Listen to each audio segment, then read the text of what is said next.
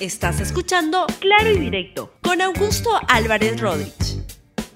Muy buenos días, bienvenidos a Claro y Directo, un programa de LR. El día de hoy quiero conversar sobre si es posible un diálogo para salir de la crisis en medio de tanta turbulencia política que estamos viendo y en un contexto en el cual parecería que nadie quiere conversar con nadie. Y antes de ello, quiero darle cuenta de algunas cosas que están ocurriendo en la política y siempre es bueno comentarlas para que ustedes estén al tanto.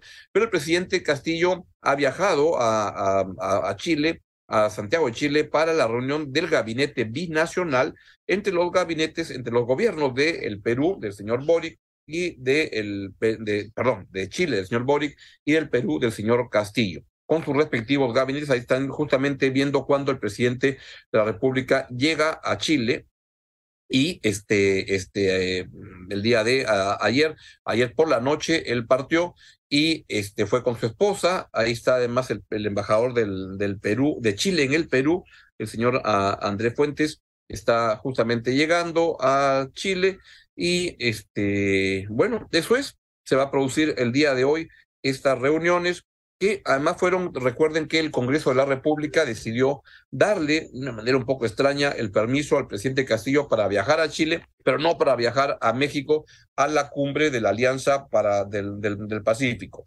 Yo la verdad que mi, mi, mi opinión es que el gobierno debe darle los permisos al presidente Castillo para viajar porque no hay que añadir más este, desorden a lo que ya estamos viendo en el país. El país está muy parado, la verdad. Justamente ahí está, le estaba dando la mano al embajador del, ah, de Chile en el Perú, el presidente Castillo.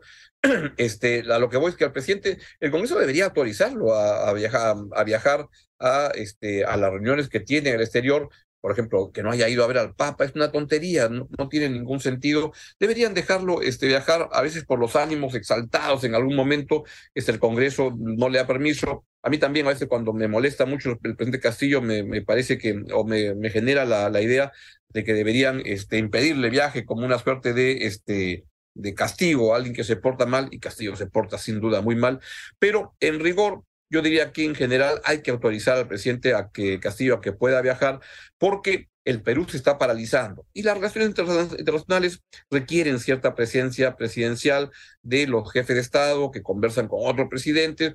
Es cierto también que el presidente Castillo tiene un récord pero penoso en términos de interacción en el orden internacional. La verdad que es alguien muy poco cultivado, muy poco este, muy poco informado. Entonces va a, a, las cumbres internacionales, económicas, hace papelones, la verdad. Pero en fin, es el presidente que tenemos y no se puede este, tapar el, sol con un, con un dedo, es lo que hay. Y mientras pues eh, sea presidente, pues le debe dejar viajar. Ojalá, y además la relación entre Perú y Chile es una, relación tan importante que ha estado tan sujeta a, a, a, tensiones permanentes y que este, creo que en los últimos años ha sido posible gracias a las dos cancillerías, la de Chile y la de Perú, a este, sacar adelante una relación de dos vecinos que, este, si saben manejarse y saben conversar, tienen espacio para recorrer juntos en una serie de, este, de áreas y que nos convendría coordinar mucho las cosas para salir adelante. Ojalá que eso sea este, así. El presidente, además, al llegar a, a Chile, este, agradeció Ah, no, esto creo que es antiguo, ¿no? Esto, a ver, no, sé muy bien. Agradecemos al hermano Boric por darnos la bienvenida. A ver, escuchemos, por favor. Esto ha sido anoche, parece. Vamos a escuchar parte de las consultas que le hace la prensa chilena al mandatario. Queremos conocer su, impresión. Sí, bueno, gracias. Eh, a la expectativa, nosotros este, ansiosos de estar acá.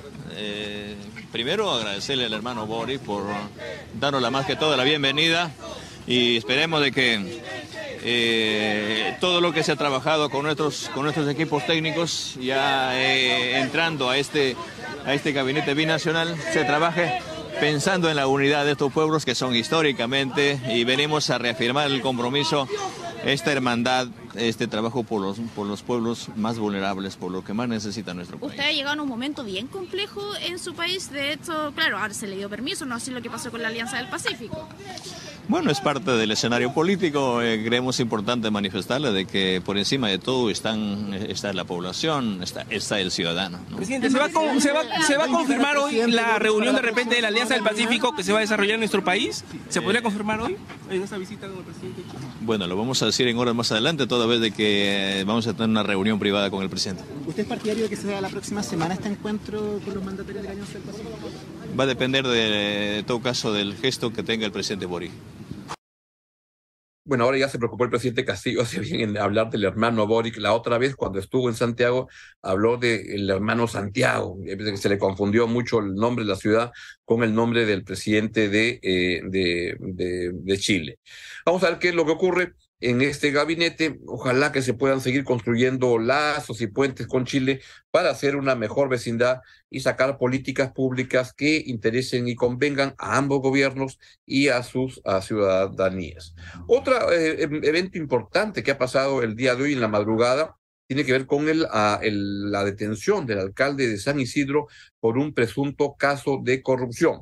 Y quisiera que veamos las imágenes por favor, es el alcalde de eh, San Isidro, que está siendo detenido por una, uh, está acusado o investigado, está haciendo una de detención preliminar por siete días, entiendo, por la situación de, y se han allanado varias casas de varias personas en, el, en la ciudad, en algunas en San Isidro, por un tema de un contrato con el recojo de basura en el distrito. Pues yo en esos casos lo que prefiero es que mm, primero no, no juzgar a, la, a, la, a, la, a la gente antes de tomar total este, información y vamos a ver qué ocurre, que se haga justicia, pero que se haga bien la justicia. Vamos a ver qué es lo que sucede en el distrito, que es el distrito que sale como en primer lugar siempre en los rankings de este, calidad de vida. ¿no? hay unos rankings que se hacen en el país bien interesantes donde se dice dónde la vida es más sencilla o es más, este, más acomodada. San Isidro siempre encabeza todos los rankings y hay sin duda un montón de distritos muy, muy pobres. Pero lo que vemos en el Perú es que se roba en los grandes, en los chicos, en los pobres, en los este, no tan pobres, que se haga justicia con cuidado. Y creo que tenemos que en el Perú también acostumbrarnos a que no se puede rápidamente condenar a la gente cuando ocurren esas intervenciones. Hay que esperar los procesos, hay que exigir a los fiscales que hagan un buen trabajo y veremos qué es lo que ocurre. Y entonces les quería comentar que lo que estamos viendo en el Perú es una situación tremendamente caótica, donde lo que se ve es una disputa permanente entre un Congreso de la República y un gobierno, donde yo le asigno más responsabilidad al gobierno, porque es el que tradicionalmente en el Perú tiene la capacidad de este, establecer agendas, convocatorias, es un gobierno que lo ha hecho muy mal en gran parte también porque no tiene un Congreso que le haya, que le permitiera y que hiciera un control político correcto. Y tenemos, la verdad, una lamentable situación en la cual hay un Congreso que es un Congreso muy mediocre, muy corrupto, y un gobierno que es igual de mediocre y de corrupto que el Congreso, y ahí donde estamos. Y entonces, la pregunta que surge acá es si es que este, puede haber un diálogo o no. En un contexto en el cual creo que los últimos días ha traído un agravamiento de la crisis política y de repente esto no es una mala noticia, sino que es algo que nos permite augurar que las cosas pueden acelerarse para una solución. Esta crisis que, ha, que ha empezado en el Perú no es de ahorita, ha empezado en hace por lo menos cinco años, la última crisis política, donde este, arranca cuando el gobierno de Pedro Pablo Kuczynski es acosado políticamente por el Fujimorismo en el Congreso. Recuerden que tenía 73 votos, más los del APRA, eran un cargamontón bien fuerte.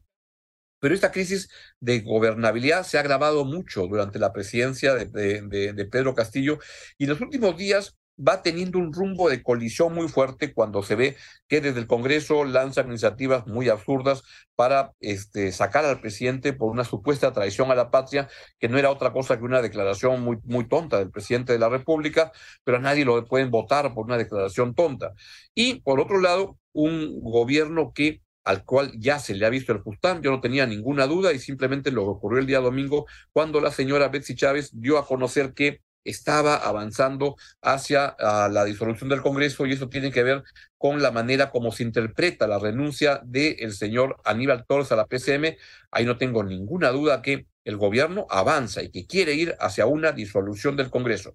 Disolución que no tiene por qué convenirle necesariamente al gobierno, porque tendría que convocar inmediatamente a un nuevo Congreso. Yo tengo serias dudas que el Congreso nuevo, que se formaría a los cuatro meses, sería un Congreso este, más mm, amigable que el que ahora tiene Pedro Castillo, un Congreso que simula que grita, simula que ladra, pero no muerde absolutamente nada porque se amolda, se acomoda a lo que requiere el gobierno, que es durar y durar y durar, lamentablemente para robar, robar y robar. Y entonces uno pregunta si, o uno se, pregunta, yo me pregunto si es que esta tensión política tan fuerte puede simplemente acelerar la crisis. Yo creo que eso sería una buena noticia, que la cosa ya se acelere más para que llegue a su, a su, a su final y se vislumbre algún tipo de, de, solución en el camino.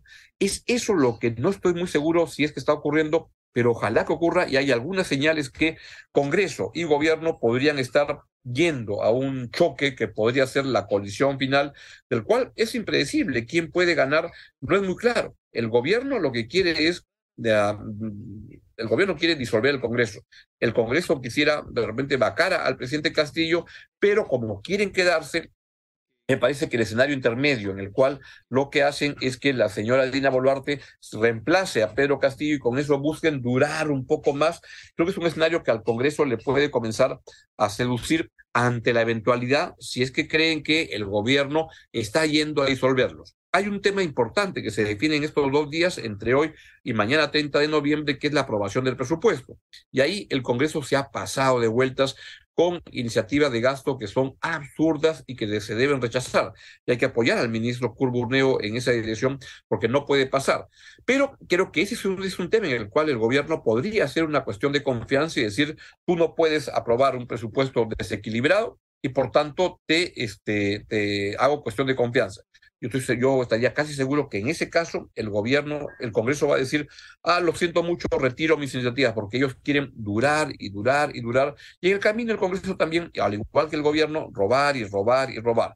Ahora bien, el tema de fondo es que estamos ya viviendo un año y medio de enfrentamientos políticos entre el gobierno y el Congreso, y en el camino lo que tenemos es una situación en la cual la ciudadanía, la economía familiar, el país se va deteriorando, no se generan iniciativas de reforma, de solución de problemas de fondo en el país, y ahí estamos en un impasse enorme. La pregunta que surge ahí es, ¿la misión de la OEA puede ayudar en algo? La misión de la OEA estuvo la semana pasada, y les he contado algo acá de lo que, lo que vino a, a hacer, pero lo que vino es a identificar problemas que hay en el país y a proponer una mesa de diálogo para resolver la crisis yo tengo la sensación que eso puede ser un propósito muy bien intencionado, con muy buena, muy buena onda, pero que en un país como el nuestro hoy en día, en el Perú, donde nadie quiere dialogar, eso es muy, muy difícil. En el Parlamento, ahí no va a ocurrir nada, es un ring de voz para pelear. El gobierno es una máquina de preparar golpecito de Estado para ver cómo asustan al Congreso para que no pase nada, pero con, conversar, conversar. Bien, la señora Betsy Chávez es la peor persona para conversar, como lo era Aníbal Torres y el señor Pedro Castillo, pues simplemente demuestra que, este, que, siempre puede hacer las cosas peor que antes, que mantiene invicta su capacidad de errar, porque Betsy Chávez contra, contra Aníbal este, Torres creo que es hasta peor que Torres, lo cual ya es bastante. Y luego se convocan a los consejos de Estado, como ocurrió este fin de semana, y la verdad que nadie quiere ir. Los actores principales, ni el presidente, ni la fiscal de la Nación, ni el presidente del Congreso quieren asistir. Y del Acuerdo Nacional, que era una instancia para conversar, arreglar problemas, también este, nadie, este, ya ni, se acuerda nadie, no, no se está utilizando.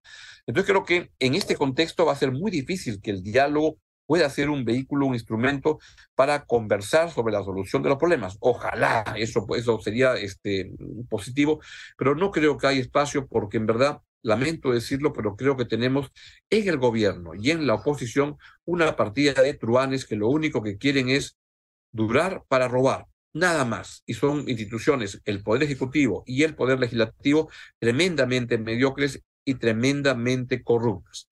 Y es ahí donde vamos. Entonces, pues lo que pensaría es que si la crisis se acelera, si la crisis se exacerba en estos días, pues yo diría, enhorabuena, de repente es mejor en algunos casos un final de horror que un horror sin final como el que estamos viviendo.